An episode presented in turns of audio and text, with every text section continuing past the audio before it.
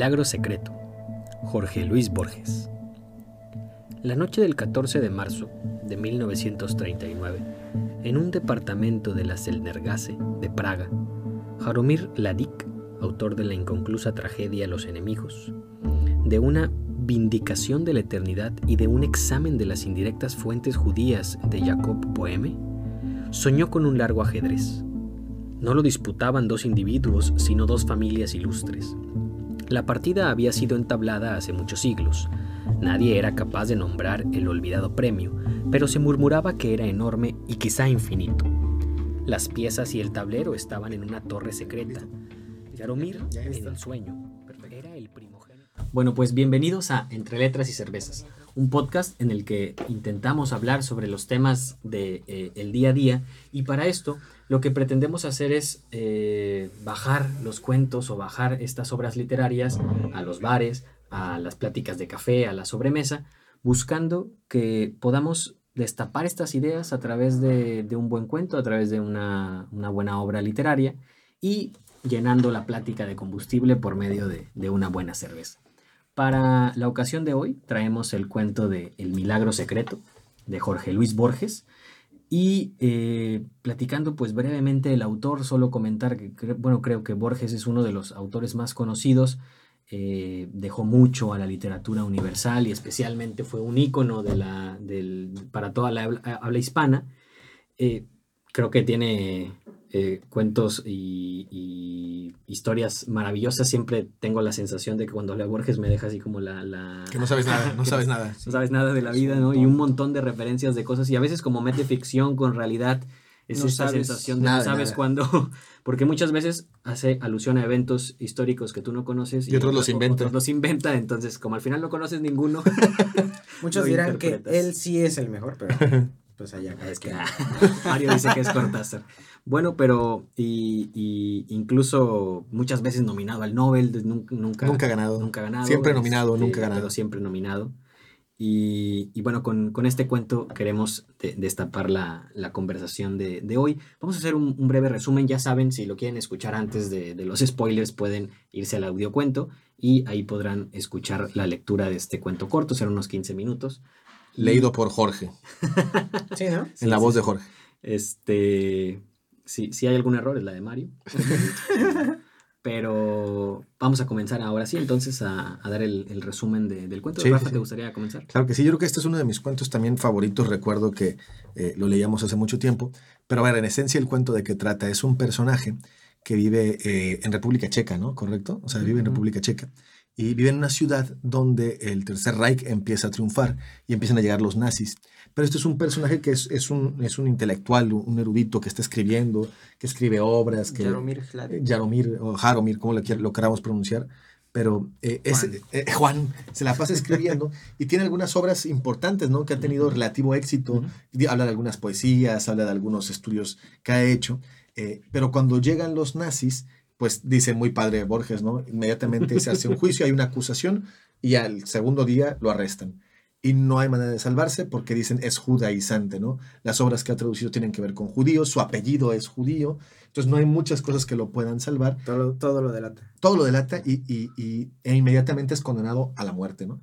Y es condenado a morir eh, fusilado, que es una parte importante del cuento, porque el personaje dice hacia sí mismo cuando escucha la condena que hubiera preferido cualquier otro tipo de muerte, que no le hubiera dado tanto terror si le hubieran dicho que iba a ser ahorcado o guillotinado, pero que el fusilamiento le generaba cierta ansiedad especial, aunque se intentaba convencer cada minuto de que lo horrible de morir es la muerte y no la manera en la que mueres, pero aún así regresaba a él la idea de que ser fusilado en un paredón con un conjunto de soldados en que el momento en que dijeran fuego le aterrorizaba, ¿no? Y estaba muy aterrorizado y, es muy padre una parte ahí que dicen que una vez que fue condenado dijeron, ok, eh, Jaromir fue condenado a morir tal fecha a las 9 de la mañana. Y Borges se mete en la narración y dice, ya verá luego el lector, porque es importante decir Sí, que sí, iba sí. a ser fusilado a las 9 de la Pongan atención a Pongan esto. atención a esto porque no, están muy mensos. Dicen, Les voy a Necesito guiarlos. Necesito guiarlos, por favor, pongan atención que dije 9 de la mañana. Entonces, va a ser fusilado a las 9 de la mañana y de hecho hay una frase ahí muy padre, dice, los alemanes se esforzaban en hacer eso para tratar a las personas como si se hablara de animales o de Como plantas. despersonalizar. Despersonalizarlos, hazlo muy estructurado, como si fuera todo un proceso días. muy definido, cuántos días, cuántos minutos. Y pues ahí queda, queda condenado a muerte el protagonista y tiene eh, pues un montón de sueños, ¿no? Tiende a soñar. De hecho, el cuento empieza con que él está soñando una partida de ajedrez donde no sabe quién está peleando por qué cosa. Dos familias. ¿no? Dos familias están peleando y nadie sabe por qué. Y los sueños se vuelven una constante a lo largo del cuento, ¿no? Porque vuelve a soñar varias cosas. En uno de esos sueños ya ustedes platicarán, pero se encuentra buscando a Dios dentro de una biblioteca, ¿no? Porque tiene ahí una inquietud y, y, y es la parte que a mí me llama la atención. Él se queda con esa inquietud de que va a morir. Hay una frase que me gusta que dice, por los siguientes días, por este día y los siguientes seis, soy inmortal. Sí, sí, Está sí. muy Porque De- Ya sé cuándo voy. ya sé cuándo voy a morir. Entonces, como voy a morir en seis días, por hoy y los siguientes seis días, soy inmortal. Intocable. Intocable, no, no me puede pasar De hecho, en nada. los primeros días, no sé si es en el primer día, no recuerdo, en el primer día en el que está este, encarcelado, empieza a imaginarse las diferentes muertes que podría Ajá. tener para evitar, ¿no? Para de alguna Está chido. manera, con la imaginación, o sea, una vez que lo imagina, como que él piensa que ya eh, eh, no, no va a pasar, ver el ¿no? futuro, No ¿no? sucederá exactamente. Este, y luego, como dices, ¿no? Se olvida de eso y se da cuenta que no es tan importante la manera en cómo, o sea, lo, lo terrorífico no es cómo va a morir, sino la muerte en sí misma, ¿no? Y, este, y empiezan a narrar un poquito acerca de lo que es un crítico muy respetado de, de, este, de literatura, ¿no? Ensayista, eh, que, incluso dramaturgo, ¿no? Que ha escrito varias obras, que ha escrito varias, varios ensayos con relación a- a estudios judíos y que de hecho es por eso por lo que lo fusilan, ¿no? Y este, eh, empieza, empieza ahí a haber un, un elemento de locura, ¿no? Empieza, una vez que van acercándose los días para su muerte, como que empieza a haber ahí un elemento de locura. Una sensación de insatisfacción Sí, que sí, empieza sí. a presentar. Nunca se ha Ah, sí, sentido del todo realizado. Exactamente, porque una de sus obras, que es la de los enemigos, si mal no recuerdo, Es la última la que es está la trabajando. última la con la que está trabajando y dado que va a morir, pues no, no le da tiempo de de- Acabarla. de acabarla y, y se siente insatisfecho por lo que ha hecho con esa obra, ¿no? Entonces, este, e- empieza a pedirle a Dios unos minutos, ¿no? E- Especialmente porque él evalúa como que su obra previa y dice todo lo que yo he escrito antes no es tan bueno. Sí, sí, sí. O sea, siente que lo han sobrevalorado incluso. Has estado en antologías, En ¿no? Nunca antologías, has sido como el protagonista de, de nada. Y se podía redimir, de hecho es la palabra que ocupa. Sí, sí, sí. Podría redimir su, su vida como intelectual con los enemigos. De hecho, sucede ahí un sueño muy curioso, ¿no? Que es cuando.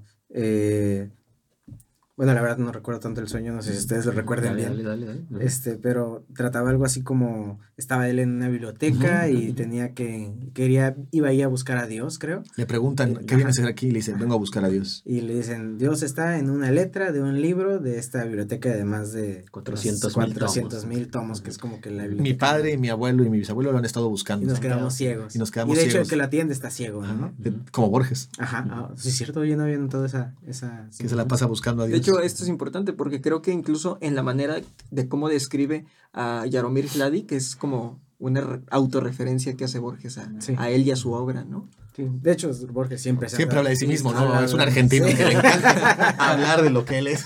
Bueno, y la parte final creo que es la, la más trascendental del cuento, al menos el momento cúspide, el clímax, que es ya llega el momento de, de- de que va a morir. Él estuvo ya antes pensando en que yo no soy nadie si no termina esta obra. Por favor, Dios, dame, dame un año, creo que es Para acabarla. Lo, lo dice textualmente. Sí, un año, ¿no? pide un año. Pide un año. Y pues llega, llega el momento, lo... No, no, pero- te da la sensación. Ajá. Perdón, No, pero que el sueño de la cuenta. biblioteca, ¿no? Ajá, es que le sueña y cuando tiene el sueño, Ah, sí. le dicen, tú intenta buscar a Dios. Y él está desesperado, le pasan un atlas y abre un libro. Alguien llega con Y- Atlas, ¿no? De que aquí no hay aquí, nada. aquí no hay nada. Y él dice, esto no va a servir para nada. Lo abre y la más mínima letra, esa palabra ocupa, la más mínima letra toca. Y en ese momento escucha una voz que dice, tu petición ha sido concedida. Ajá, ajá. Y despierta. Sí, sí, sí. Y bueno, ya llega ya al día siguiente, creo, ya lo van a fusilar. Lo forman, hay una parte que se me hace muy cómica, bueno, cómi- humor negro como, como en otras ocasiones, pero él, él hace una, hace un símil entre eh, como esta, este proceso de fusilamiento se parece mucho a cuando un fotógrafo va a tomar Sí, sí, sí, sí. sí. una fotografía de, a ver, más A la la derecha, más a la izquierda, ahí, ahí estás bien, bueno, ya vamos a disparar.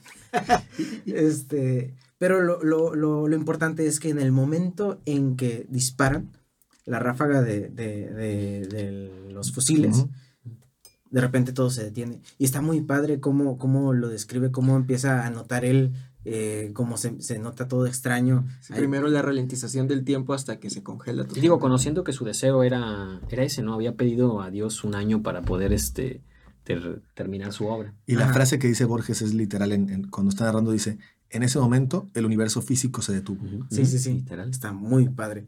Este, y de hecho está impresionante porque pues el, el tiempo se ha detenido, sin embargo él lo sigue como percibiendo que, que continúa y hasta tarda un, no sé si un par de días o un par Dos de días, horas, dos días. en dos días en como darse cuenta de, bueno, aquí está pasando algo, ¿no? O sea, to- todos seguimos sin movernos, y, pero yo sigo pensando. Al principio él cree que todos están igual que él, que los guardias los también han de estar desesperados, pudiendo pensar sin poder moverse, porque hay, hay que plantear bien la escena para que el, el que la escuche la entienda. Imagínense que está en el paredón, se oye la ráfaga, se para todo y él sigue en su mente pudiendo pensar sin Pensar. mover la boca, sin poderse mover. Así es, así. Y, y el tiempo sigue pasando para él, o sea, él sigue viendo los días pasar. Y ahí es cuando decide, bueno, o sea, llegó a la conclusión, Dios me ha ofrecido un Mm. año de vida, en un año esta, estas balas van a llegar a mi cuerpo, pero tengo un año en, con mi pensamiento para empezar a hacer lo que quería, ¿no? ¿Y qué es lo que quería? Acabar terminar, los enemigos. terminar la obra a los enemigos para hacer, para convencerme de que hice algo en este mundo. Al- Algo bien. Algo bien, aunque sea solo para mí. Eso, yo creo que esa es la, la parte que más me Porque llama no la va a publicar nunca, Sí, ¿no? sí, eso es lo que más, a mí, en lo personal, es lo que más me llama la atención del cuento. Este, ¿por qué, por qué, por qué haría eso, no? O sea, ¿qué, qué es lo que lo motivaría a hacer algo, no sé si egoísta, no, no, no tengo idea cuál será la palabra, pero eh, algo completamente para él. Siendo que el análisis, el análisis que hizo él fue cómo la crítica recibía su obra y nadie va a leer ajá. su obra nueva. ¿no? Exactamente, siempre se sintió frustrado porque siempre tenía que ver lo que él hacía con los demás. Sin embargo, esto no va a ser para nadie más. En todo caso, nada más para Dios, ¿no? Si es que Mm, interesante eso. como, como Dios es el que le ofrece el tiempo, Dios entonces puede esta leer la obra. obra es para Dios. Qué interesante. De, hecho, de hecho, cuando dice la palabra redimir, redimirme, creo, Ujú. Sí, sí, esto sí. es para redimirme y justificarte, Y decía- justificarte. Decía, él en una parte, ¿no? Justificarte porque hablaba con Dios. Y- y fíjate que ahí en eso, en eso pasa al final, ¿no? O sea, eh, me gusta mucho cómo empieza a decir, y entonces escribió la obra, eliminó algunas repeticiones, hizo abreviaciones, y se fijan todo el análisis que hace el, el- el- el protagonista, es que reduce la obra, la hace más sencilla. Y, y de, de hecho hay una parte que a mí me encanta que dice, las cacofonías que antes le aterraban tanto a cacofonías, esto que se, Sí, cuando sí. estás escribiendo dos palabras suenan muy parecidas y uno las elimina porque suenan Redundantes. redundantes en, en so- sonoramente pareciera, ¿no? Y dice el protagonista, y se dio cuenta que esas cacofonías que lo aterraban no eran más que simples ilusiones de la palabra escrita, que en la palabra hablada no había un problema ¿Cómo te eh, memorizas eh, eso, en esas cosas. Y, y es, y es impresionante, ¿no? Porque él termina y cómo acaba diciendo, eh, buscó un epílogo, lo encontró y el tiempo se activó otra vez y, y la bala Ja- Jaromir Kladik murió el, A las sé qué 9:02 de la mañana. A las 9.02 de la mañana. y, y- Ah, y brillante, un, increíble. un gran final. Sí, Sí, sí, sí. buenísimo. Buenísimo. Bien, perfecto. Pues en eso, de eso trata El Milagro Secreto de Jorge Luis Borges. Y con eso vamos a la siguiente sección. Ahora continuamos con hacer espuma. Servimos un poco de, de cervezas. Para esta ocasión en especial, también traemos unas, unas, unas Imperial IPA de la cervecería Aguamala. Eh, ya hablábamos un poco en uno de los podcasts pasados, ¿no? Eh, cómo es este sabor de, de las IPAs, un sabor un tanto amargo, difícil al principio, y cada vez un amargor que te va gustando y que incluso se vuelve así como medio, medio adictivo, ¿no? Un poquito quieres un poquito más de amargor y un poquito más amargor. Alguien te explica que los IBUs o el IBU, no sé, es como un porcentaje de amargor y te cada vez vas buscando como cuál está más alto, cuál está más alto Más amargo, más amargo. más amargo. Este, justo para traer a, a colación este, este cuento, no es, creo que para nada. Tan amargo, sí, no se compara con el cuento Yo pasado. solo sé que esta cerveza me va, me va a pegar. Con el cuento amargo, pero Sí, sí, sí. Como el cuento. Como el cuento. Olvidemos el, el amargor, aquí el golpe es el bueno. Y bueno, a veces nada más la- la- las tomas por gusto, ¿no? El, pues para esta ocasión, no sé qué, qué, qué temas, digo, hay, hay, hay- hay varios que se tocan. Creo que eh, estas, incluso relaciones con el, con el tiempo y con autores y con el ser de Parménides. Ujú, habla de Sí, Parménides. Sí, sí, sí, sí, no toca es, Parménides. este- Muy culto el cuento.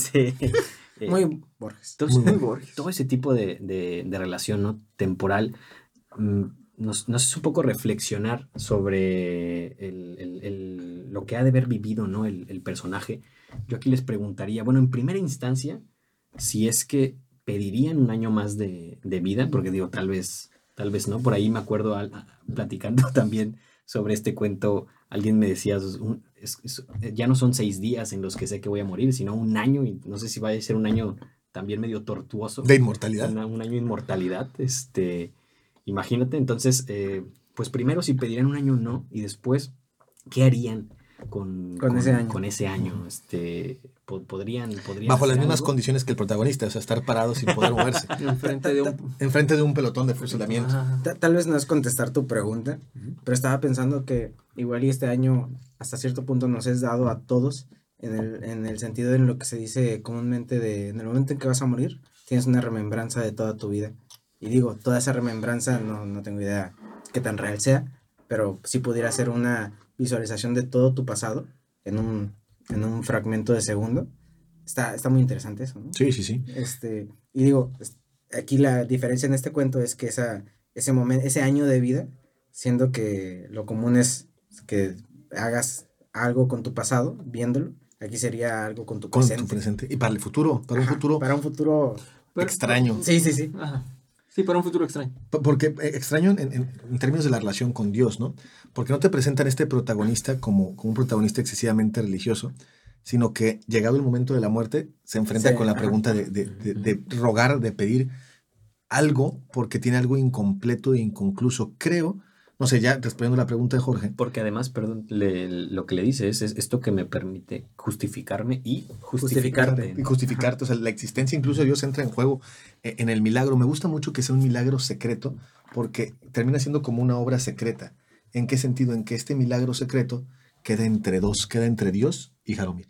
O sea, es un milagro solo para ellos dos y es una obra que va a escribir solo para, para, para, para Dios. Para Dios. Entonces, yo creo que si me dijeran en la misma situación del protagonista, siempre estamos inconclusos, ¿no? A veces cuando platicamos de este tema, creo que nosotros como humanos siempre estamos incompletos. Igual y te alcanza el año. Y, y yo creo que el año no alcanzaría más que para darte cuenta que siempre vas a estar incompleto Ajá, ajá. y, el- y- y tienes que ceder ese- ese- esa entrada a la muerte, ¿no? Eh, yo creo que sí lo pediría. O sea, eh, de hecho, tal vez en otro tiempo hubiera dicho, no, no, porque la muerte hay que aceptarla, así como dice el Che Guevara, ¿no? El Che Guevara decía, "La- donde quiera que la muerte nos sorprenda, bienvenida sea. Y yo creo que en otro tiempo hubiera dicho, no, estoy listo para morir, venga. Que- que- estaría, no. estaría interesante plantearnos si Jaromir Kladik se sintió satisfecho. Yo creo que al final, a ver, ¿saben dónde veo que se vio satisfecho? Cuando escribe el epílogo, Ujú, ujú. donde no se vuelve un perfeccionista loco de decir, no ha acabado, necesito otro año. O sea, Sí, sí. eh, cuando él dice, después de este epílogo voy a morir, esto, estoy, esto, esto es lo que tengo que hacer. Creo que yo sí pediría el año, o sea, yo sí diría, sí necesito un año, y, y- y tan solo por el deseo de existir. Me acuerdo que una vez leía a, a Ortega Gasset en Meditaciones sobre la técnica, y decía, ¿por qué el ser humano se tapa, ahorita que ha hecho frío estos días, por qué el ser humano se, se tapa así como Robles con su chamarrita en interiores? Bueno, y. Mario, y Mario con su sudadera, para eso es marca Roble Oro, pa- patrocínanos Cervezas. este, patrocínenos. este, eh, pero decía Ortega Gasset que el hombre se cubre del frío, no como el animal en un, en un instinto eh, de una sensación, sino que el hombre se niega a dejar de existir. O sea, queremos siempre seguir siendo. ¿Y por qué preferimos ser a no ser? O sea, no sé, yo en este momento me diría a mí mismo, claro que preferiría un año más conmigo mismo y seguir siendo a dejar de ser. Tal vez en ese año aprendo a soltar eh, eh, y, y- y a, a- a aprender algo que no he aprendido hasta ahora, ¿no? Que antes creía haber aprendido y ya me di cuenta que no es cierto. Sí, sí, sí. Interesante. Sí, muy interesante. ¿Tú, Carlos? ¿Pedirías el año? ¿Y qué pedirías? ¿Y qué harías? No lo sé. Ese es interesante. No El Che Guevara, no tú eres el Che Guevara. No sé, no sé. Yo no he contestado y no pienso contestar. Yo les aviso. Yo desvié la pregunta, pero ya respondí, entre comillas. No sé, no sé. Este. Yo más bien me pongo a pensar en, en, en el. O sea, me pregunto por qué esta persona, este personaje pide el año. Y es más bien un compromiso. Y es que no sé si con Dios, más bien un, compromiso por la entrega de, de lo sublime, ¿no? O sea, de entregarse al arte como algo sublime que vale la pena eh, estudiar y dedicarse, ¿no? Em, como, como cu- cualquier persona, no sé, me imagino los investigadores que están metidos de lleno con, con su investigación, o a los artistas, o, o a los músicos, o sea, con todas aquellas personas que están comprometidos con lo que hacen diariamente, pero, o sea, co- con lo que, con a lo que se dedican, ¿no?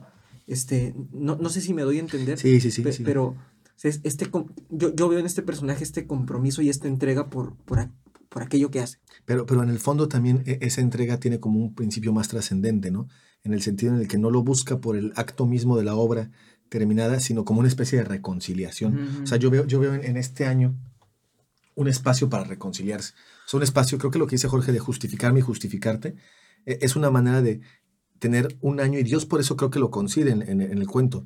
Lo concede no porque vayas a hacer la obra maestra que nadie va a leer, es porque la obra que me vas a escribir a mí es la que te reconcilia conmigo. Sí, sí, sí. O sea, vamos a estar en paz. O sea, eh, eh, eh, va- vas a morir en paz conmigo porque has decidido entregarme lo mejor de ti a mí. Narciso Yepes, ¿han escuchado a Narciso Yepes? Eso lo podemos escuchar a lo mejor en otro podcast.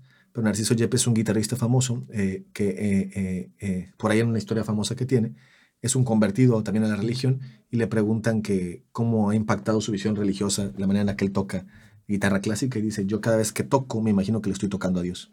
Entonces por eso tengo una, una ansiedad de perfección tan grande en la manera en la que quiero llevar los ritmos y la música y todo, porque mi público no es el que me escucha normalmente, yo quiero tocar a Dios y eso le, le lleva a aspirar a una perfección que es imposible en esta, en esta vida, ¿no? Claro. Entonces le hace sentirse sí. siempre inacabado y siempre incompleto.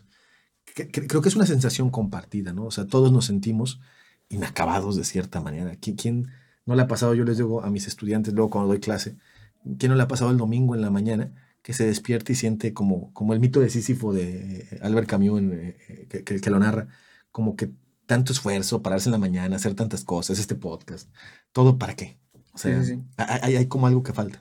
¿Cuál Y, creo que sería más angustiante, o sea, por ejemplo, me pongo a pensar en si digo que sí, si, si, si digo que sí quiero este año, sería más angustiante para mí pensar en que se acerca el tiempo de mi muerte y saber que ya, se- que, que ya viene, ¿no? O sea, yo ya, sé el, eh, cuándo es que voy a morir, que es en un año, y, y el saberlo creo que sería angustiante más que si lo Ya que venga, cierra los ojos, ya, cierra los ya, ojos. mátame, No, ya. no, se, se me acaba de ocurrir algo este, muy loco. ¿No podríamos comparar ese año que le, da- le otorga Dios a Jaromir Kladik con, con esta pandemia en el sentido en que... está muy loco.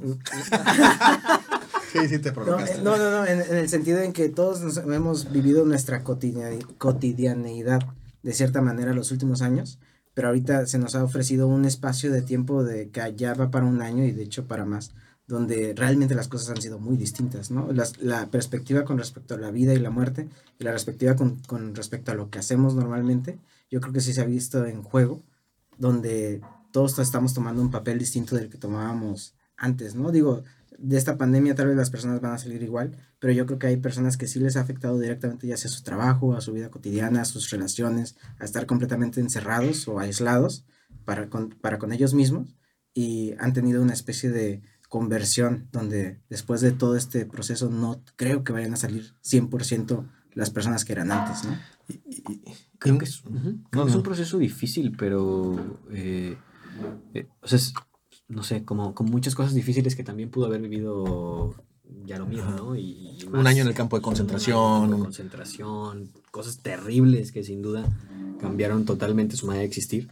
Este, y aún así, al final, eh, eh, eh, este año es algo. como- Secreto, secreto. Yo creo que la clave es que es secreto. Ah, Es, es entre dos. Ya, ya. Ajá. Es entre dos. Yo creo que lo fuerte de este cuento es que no es un año, como dice Jorge, en un campo de concentración batallando con la vida, sino que es un año de un uno a uno, en el que Dios ni siquiera le contesta, o sea, no habla con él, no, no Sí, tiene sí, un no, diálogo no. con él, pero Dios se lo ha concedido, le ha dicho, aquí tienes tu año, y este año es casi que para reconciliarte conmigo. Entonces es muy fuerte porque Mm, Sí, sí. presenta la oportunidad, a lo mejor eso es lo que da temor de contestar, porque ¿qué pasa si Dios me da un año para reconciliarme con él y no me reconcilio? Sí, sí, sí. Sí. Desperdiciar ese año. desperdiciar ese año. ¿Qué tal si no, no encuentro una manera de reconciliarme con eso que cualquier persona, o sea, no sé los que crean en Dios o no crean en Dios, pero co- con, esa figura que si existiese te ofrece un año rompiendo las leyes físicas del universo para decirte, paro todo por ti. Vamos, regresa. Eh, eh, eh, da hasta miedo, ¿no? O sea, da- Sí, no es como, a ver, impresioname, ¿no?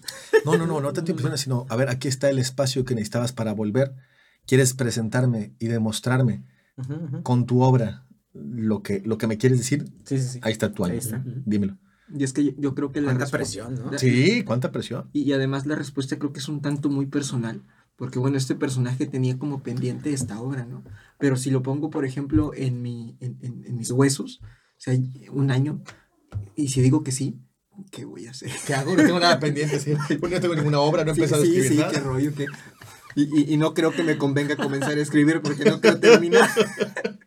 o quién sabe, pero vaya, eh, creo, creo que es el temor, por lo menos personalmente, que, que, este, que me dificulta responder. O sea, si, si digo que sí este año, ¿qué voy a hacer con este año?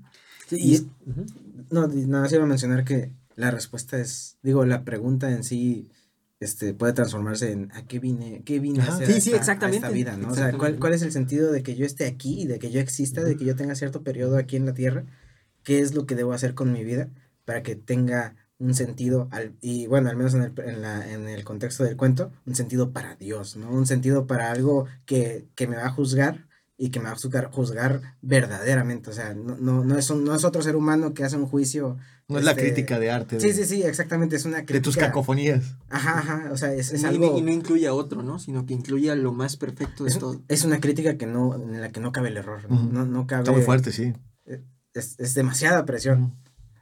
Porque intuitivamente nunca la. Además, nunca te entra la presión, ¿no? O sea, me imagino en sí en el día a día y no te imaginas que vas a morir. Y, y- y tal vez no tienes como esta.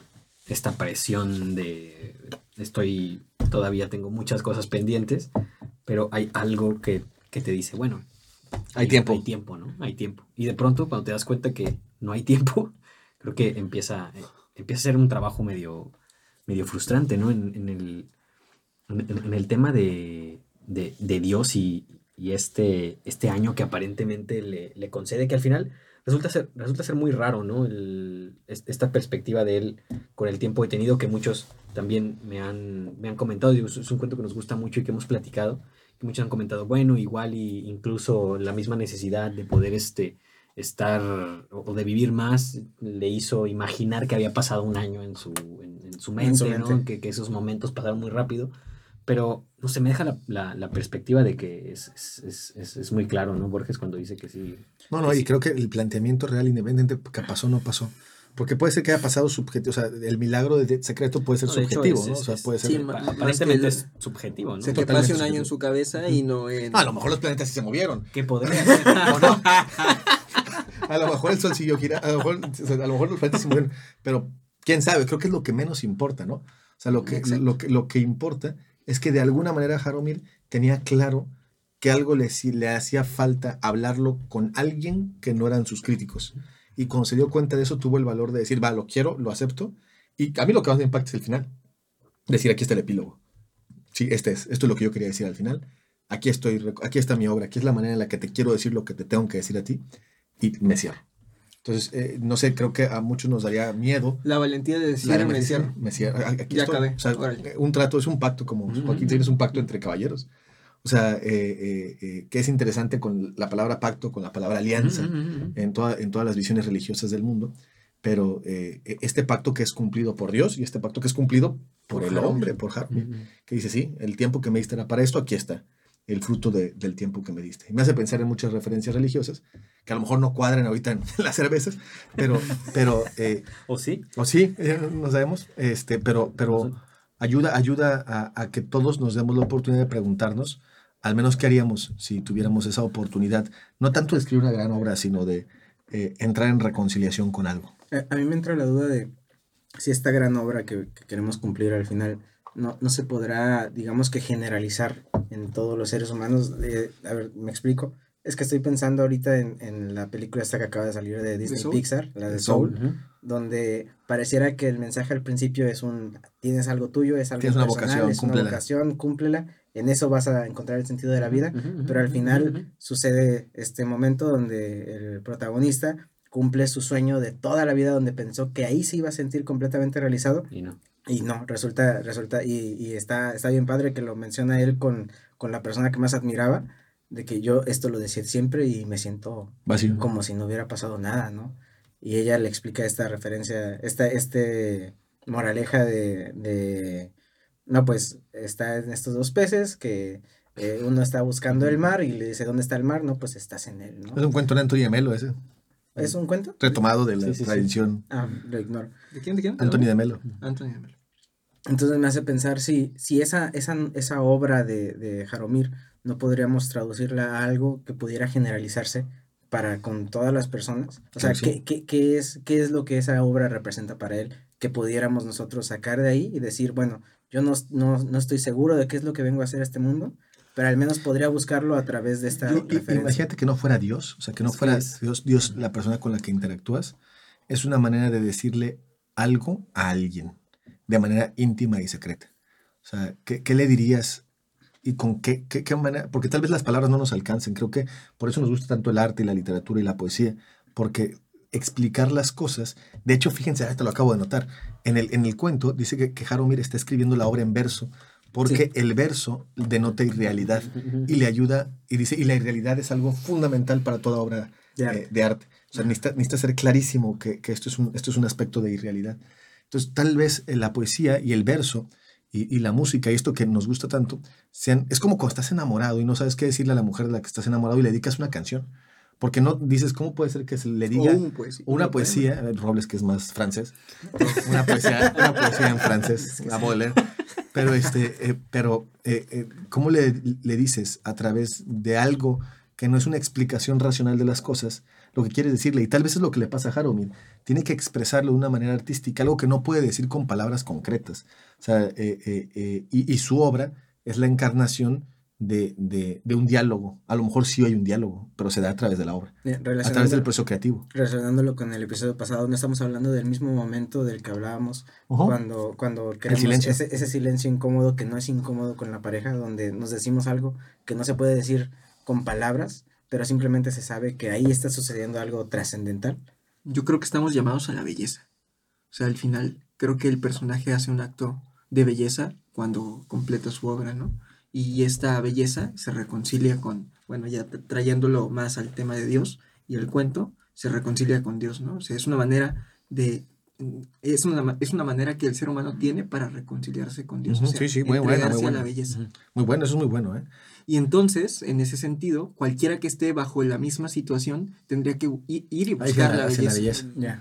Y, y- y no necesariamente en una obra teatral, pero sí en cualquier cosa que, que se dirija hacia allá. Sí, sí, sí. Está muy padre eso, ¿eh? O sea, creo que eh, es, es muy interesante. Y a, a lo mejor nos va a dar tiempo de hablar qué es la belleza, pero hay todo un desarrollo que podríamos ir, ir hablando sobre qué significa la belleza, cuáles son los elementos que se han estudiado sobre la belleza y cómo. Yo creo que eso que dijo Robles, no, o sea, no lo había eh, hablado así, pero creo que es un medio fundamental para acercar a mucha gente a reflexiones profundas. La estética, eh, el disfrutar una buena canción, escuchar una buena poesía, leer un buen cuento, lo que hemos dicho en este podcast otras veces, ¿no? Es como un paracaídas, te salva. O sea, eh, los círculos de lectura ustedes los han vivido, salvan. O sea, renuevan vida, reconcilian vida, porque tienen una manera de explotar adentro de nosotros que no es tan tradicional. La estética tiene esa facultad de filtrarse por las grietas de nuestra personalidad y entrar en donde no nos imaginamos que nos puede eh, eh, hacer pensar cosas que, antes hayamos reflexionado. Creo que ese es un gran resumen. O sea, la belleza es una manera de diálogo y esa manera de diálogo permite eh, eh, reconciliarse. Porque también el, el- el- problema es, o sea, de, pronto sientes, digo, puede, puede que te sientas atraído y lo, identifiques y, y sabemos, o al menos hemos vivido en, en- en experiencia que eso, eso permea, ¿no? A través de, de- ti, pero ¿cómo, cómo, sientes esa, esa falta de, de- de poder lograrlo, ¿no? Es- es- no sé, me imagino a, a Jaromir como una esta, esta experiencia vivencial de decir eh, hay algo que, que- falta, ¿no? Y, y- y además encontrar la manera de, de llegar, ¿no? O encontrar que a través de la belleza este, podría concluir esto que está inconcluso, pero no sé, me, me- me- imagino como este, este dilema raro en cómo es que te, te acercas por primera vez a- a lo bello y, y lo reconoces, aunque sí, creo que es un tema Es un tema aparte, aparte. aparte. O sea, creo que podemos dedicar y, y escuchar la canción de la belleza de Luis Eduardo Aute. Pero, este, pero creo que es un tema que puede dar para un podcast completo, o sea, un capítulo completo. Sí, sí, sí. Cómo abordamos la belleza, pero creo que es un gran, gran cierre de la interpretación del cuento. Bien, perfecto. Pues vamos a proponer entonces la belleza, ¿no? Para el, el- El siguiente el- tema. los siguientes temas y hablar un, un poco sobre eso. Pues terminamos ahí con hacer espuma y vamos a la siguiente sección. Bueno, pues en, en esta sección, la última y nos vamos, ponemos al- al- alguna, alguna canción, poema, cuento o cosa, ya saben, que nos haya traído a colación la, la lectura, la interpretación del cuento.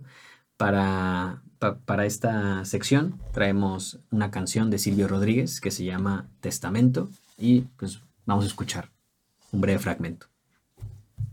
Como la muerte Sube, súbele, sube. anda en secreto Y no se sabe que mañana yo voy a hacer mi testamento a repartir lo que me falta, pues lo que tuve ya está hecho, ya está abrigado, ya está en casa. Yo voy a hacer mi testamento para cerrar cuentas soñadas. Le debo una canción a la sonrisa,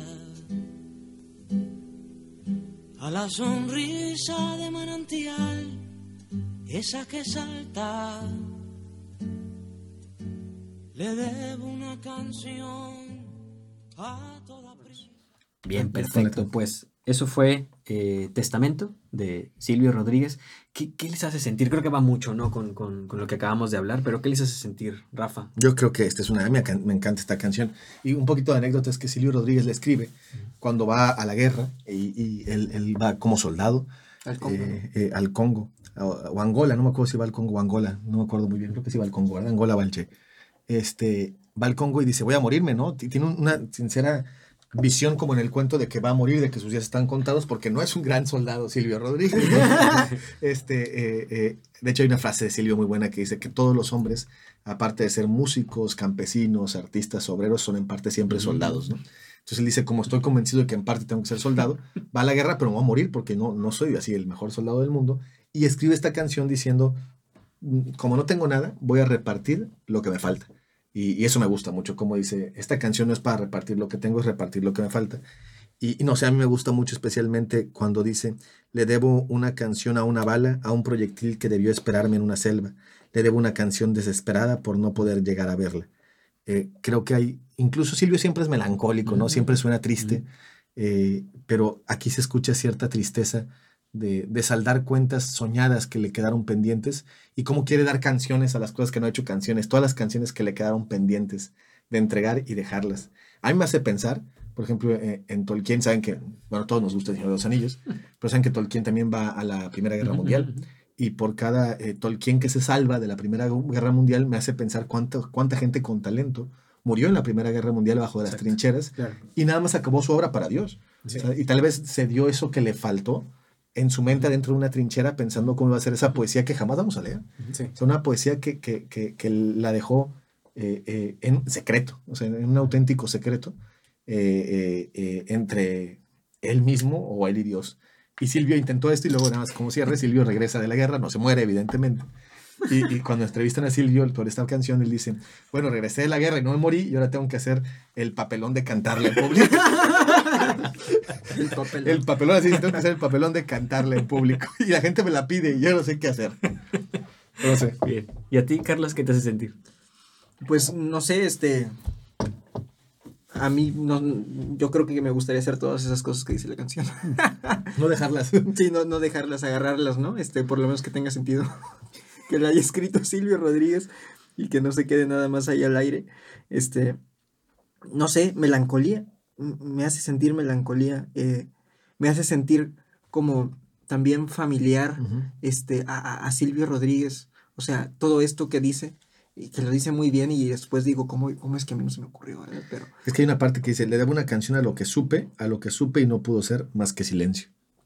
sí, sí, entonces este, me dan ganas incluso de también este, Escribir una canción. escribir, escribir una canción como esta. Pasamos de ¿no? cantarla a escribirla. escribir. Vamos, vamos escalando bien. Vamos escalando bien. A mí, a mí, a mí me, me- me- me hace pensar ahora que, que metiéndome en, en si, si- así como Tolkien, ¿no? Y- o así como la, la- la gente que dejó todo en secreto, también las ganas de, de- de querer vivir eso, porque imagínate decir, uy, se, se murió Tolkien y ya nadie vivió eso, Son los anillos. pero tal vez hay algunas cosas que, que, que, nos, que, sean, que sean justo así, ¿no? O sea, que, que sean para todos y, y- y que, que- que no, que, no se, que no se guarden y que nos permitan, nos permitan conocer, porque si no, imagínate. Qué miedo. Este, Mario, a ti. En mi caso, eh, esta canción no la conocía realmente, apenas ahorita que la mencionaron empecé a escucharla, este, y realmente nunca me decepciona Silvio, ¿no? Silvio es, y eso que no conozco la canción, pero Silvio es mi trovador favorito.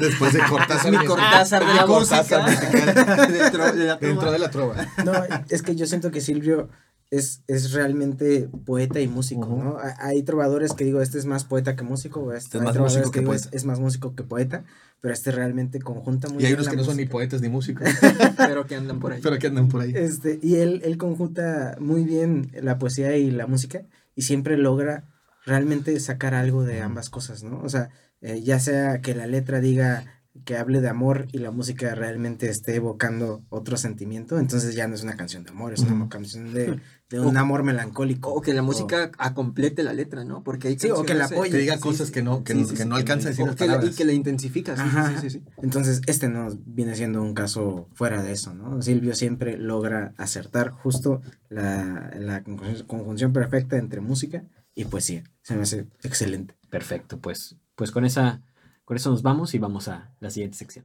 Perfecto, pues estamos en la siguiente sección, la caminera. Aquí buscamos eh, servirnos el último trago para llevar y tomárnoslo en el camino o llegando a la casa. Entonces, eh, pues, ¿qué, qué, qué tienen, Mario? Si quieres empezamos contigo, ¿qué tienes para, para llevar? Esta vez no traigo el libro en físico, pero de hecho sí lo estoy leyendo. Este, Les juro que sí lo estoy leyendo, les juro. Tengo el separador ya. en últimas- de hecho, no lo he terminado, me faltan como 10 páginas. Pero sí leo, de verdad. Pero no, e- es, es un libro que realmente me ha llamado mucho la atención. Es muy popular, se llama El hombre en busca del sentido, de este Víctor Frank. Y la manera como relaciono con este, este, este capítulo es que casualmente este escritor también vivió este, este proceso de ser juzgado por... eh, bueno, no tanto juzgado, lo metieron en un campo de concentración, estuvo ahí viviendo eh, pues tres, cuatro años de su vida y en ese libro relata él todas las experiencias que, que vivió, pero la parte importante del libro y que yo creo que tiene que ver mucho con este cuento es eh, lo que tiene relación con el título, ¿no? El hombre en busca del sentido. Él al final concluye, eh, no es spoiler porque pues, el libro no es como tal una historia, todos saben que él al final Sí, sobrevive, claro. pero él habla de, de cómo... Porque si no, no hubiera escrito el libro. Exactamente. No, no, de hecho... Porque si creo- hubiera sido un secreto. El milagro secreto. lo, lo más importante creo que se me hace es que este, este, él relata cómo estos escritos que tenía él sobre su teoría de la logoterapia, eh, los tenía él en un panfleto que en cuanto llegó con los nazis, se lo destruyeron. O sea, le pisotearon ahí su panfleto enfrente de él. Entonces, él no se sentía realizado y sentía que su realización iba a ser con esa obra, en- de la cual tiene sentido con, con todo lo que él escribe.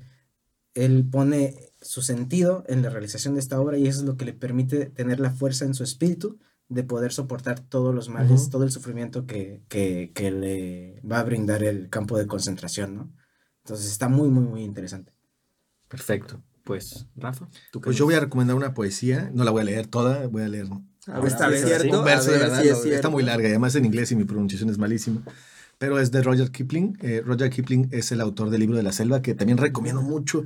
La obra del libro de la selva es muy diferente a las películas, incluso live action que hemos visto. Es maravillosa, una de las grandes eh, obras de literatura.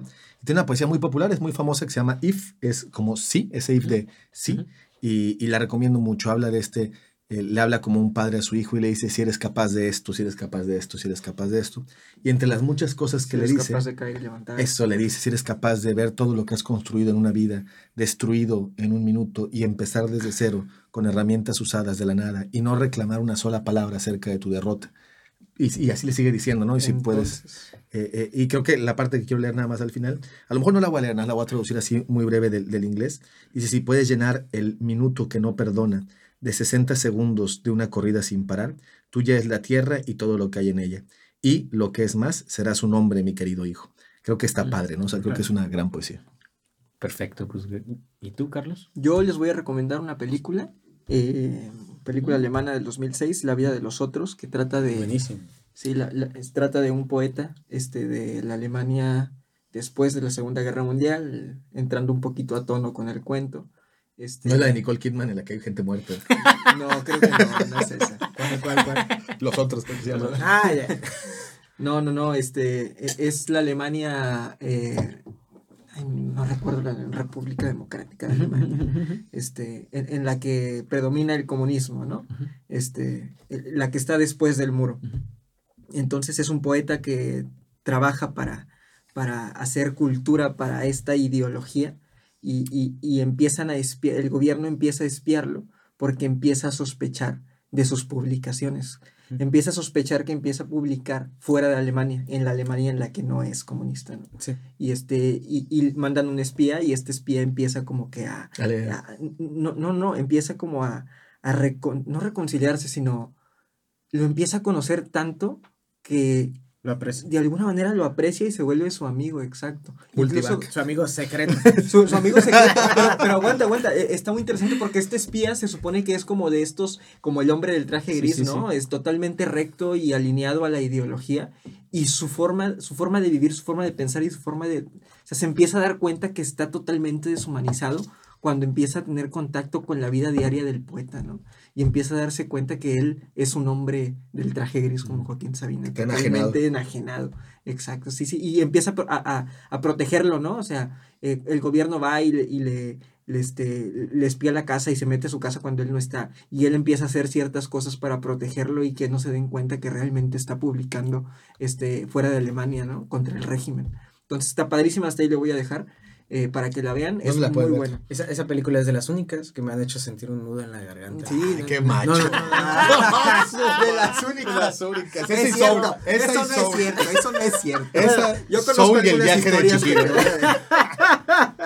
No, no, bueno, yo me refería al, a literalmente Ah, sentir que no puedo respirar. Llorar lloro con muchos. Pues, sí, sí. No, la verdad que sí. No, Pero, sí, pero sí. no, no, no, sentía, sentí, o sea, vi el final de esa película, sentí el nudo en la garganta, que, o sea, de hecho me, da, me dio miedo, ¿no? Porque me afectó mucho el final. Está muy buena. esa Sí, película. eh, creo que está en Netflix, entonces búsquenla. Este, si no, en Amazon Prime, ya saben. Cualquiera de las dos. Bien, pues con eso nos vamos, nos, no- nos las llevamos y muchas gracias por estar aquí discutiendo con nosotros el milagro secreto de Jorge Luis Borges. Esperamos que eh, pues puedan también ustedes compartir con nosotros qué experiencia les dejó el cuento, el, el- el- tiempo que, que- pasa, la pregunta que se hace, ustedes se sienten satisfechos o no, harían algo más con su vida o decirnos qué les parecen también las recomendaciones que vamos dejando en nuestra cuenta de Facebook. Y pues, eh, sin más, nos vemos la siguiente. Ojalá puedan acompañarnos para tener eh, otra plática entre amigos al calor de una buena cerveza.